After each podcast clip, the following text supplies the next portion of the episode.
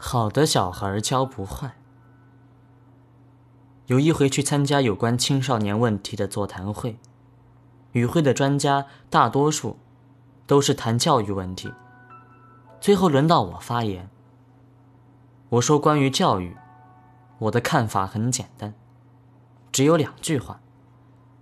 第一句是“好的小孩教不坏”，第二句是“坏的小孩教不好”。与会的人都大感惊诧，因为既然是这样，教育就无用了，所以还需要教育干什么呢？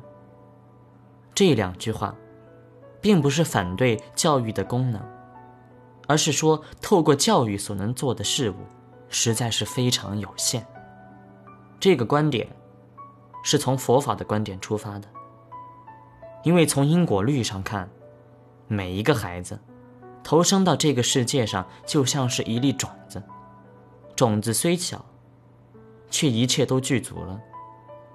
假如这是一粒榕树的种子，那么就要以榕树的特质来帮助种子成长。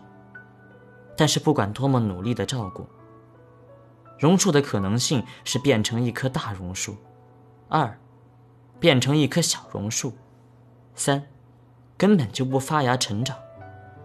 纵使用尽了一世资源，也不可能使榕树的种子长成松树，或者说成为最珍贵的红豆杉。教育可以做的范围，大概也是如此。即使再天才的教育家，也不应该渴望可以把榕树变成松树。比较不幸的是，我们目前的教育，似乎都是在努力着。想把每一个小孩子都变成红豆杉，于是就耗神费力的做了些改变种子特性的事。这是因为大家都相信红豆杉才最有价值的缘故。其实国宝级的红豆杉，固然可以做到雕刻、做家具，而平凡的榕树又何尝不能够做风景，不能够让人在庙前乘凉呢？教育。是在使一棵红豆杉成长成好的红豆杉，尽其所用；也在使一棵榕树成长为一棵好的榕树，不负其志。如果教育是红豆杉变成了榕树，或者是榕树长得像红豆杉，那就完全错了。齐头式的教育将会使许多红豆杉变成榕树。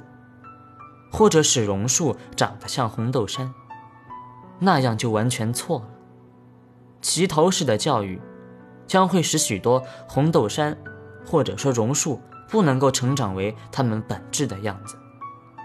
只有立头立足平等的教育，使草木自己成长，这样，每个人的本质，才能够得以发挥。所以说，我的主张，第二个原因。是由于教育，最要紧的，是唤醒人内在的渴望，而不在于填充什么内容。一个小孩如果想要内在的渴望被唤起，真正的想成为这个渴望而去努力，他就不容易变坏了。这渴望，就是我们幼年时代常常写作文的“我的志愿”。那志愿如果不是口号，而是自我了解本质后的确立，那么渴望就产生了。举例来说，像舞蹈家林怀民、音乐家李泰祥、电影导演侯孝贤、剧场导演赖声川、雕刻家朱明，这些充满了创造力的人物，他们的教育并没有成为艺术家的环境。由于他们成就的动机。也就是渴望，使他们走上了自我教育，就比较能够成功。反之，一个孩子内在的渴望如果没有被唤醒，他就可能造成两个极端：一个是碌碌庸庸终其一生，一个是充满了反社会的倾向。这就像是我们不管把土质、把洋芋、番茄、稻子、西瓜、松树。全都种在一片土地上，有的就不会有结果，有的就会破坏水土。所以说，教育的原理，由大自然产生的培育与生态间，就能够看到相同的道理。第三个原因，是由于教育注重言传，我们要孩子有好的本质，就必须先有好的本质。道理很简单，就像是小的孔雀，一定要培养在孔雀群中。